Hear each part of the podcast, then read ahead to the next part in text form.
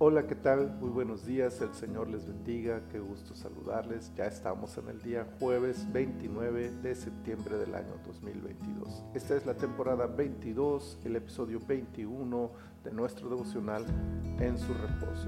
Hechos, capítulo 21, quiero leerles el versículo 14 que dice, y como no le pudimos persuadir, desistimos, diciendo, hágase la voluntad del Señor. Qué difícil es conocer la voluntad de Dios, pero todavía más difícil es obedecerla. Pablo recibía por todas partes indicaciones sobre lo que vendría. ¿Eran indicios para que se alejara o solo una forma de preparar su corazón para las tribulaciones que experimentaría? ¿Se equivocó Pablo al insistir en ir a Jerusalén a pesar de las advertencias? ¿Hubiera podido evitar la cárcel y todas las dificultades que enfrentó? La expresión de todos los que rodeaban a Pablo en aquel momento parece más una expresión de desconsuelo, de desilusión y resignación. Que pase lo que tenga que pasar. Esa parece la conclusión después de porfiar con el apóstol para que no viajara a Jerusalén.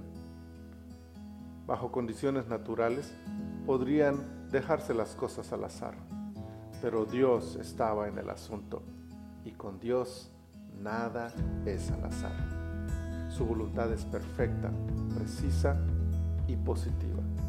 Él siempre tiene un plan para cada situación que atravesamos, incluyendo los posibles factores de las decisiones humanas.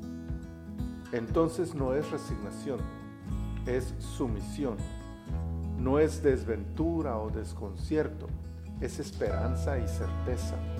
Dios tiene el control dijeran lo que dijeran e hiciera Pablo lo que hiciera, se haría la voluntad del Señor en aquella situación. ¿Por qué?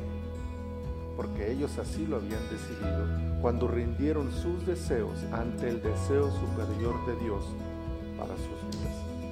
Es decir, ellos sabían que en medio de su preocupación por las advertencias proféticas y de su tristeza por la decisión de Pablo de continuar su viaje, había la certeza de que Dios haría su voluntad por encima de la de ellos y de la de Pablo, por la simple razón de que ellos le habían entregado su vida y voluntad a Dios y estaban dispuestos a dejar que Él tomara el control de aquella situación. Nada sucedería sin la voluntad de Dios. Un ejemplo digno de imitar por la iglesia de todos los tiempos. Rindámonos así al Señor y esperemos que Él haga su perfecta voluntad sobre nuestras vidas. Su nombre sea glorificado por siempre. Padre, muchas gracias, muchas, muchas gracias por esta mañana, por esta vida que nos das este día, Señor. Gracias por esta palabra también hermosa que nos alienta, nos anima, Señor, a someter nuestros corazones a tu perfecta voluntad que entonces pase lo que pase a nuestro alrededor, podamos decir, hágase la voluntad del Señor. Gracias Señor.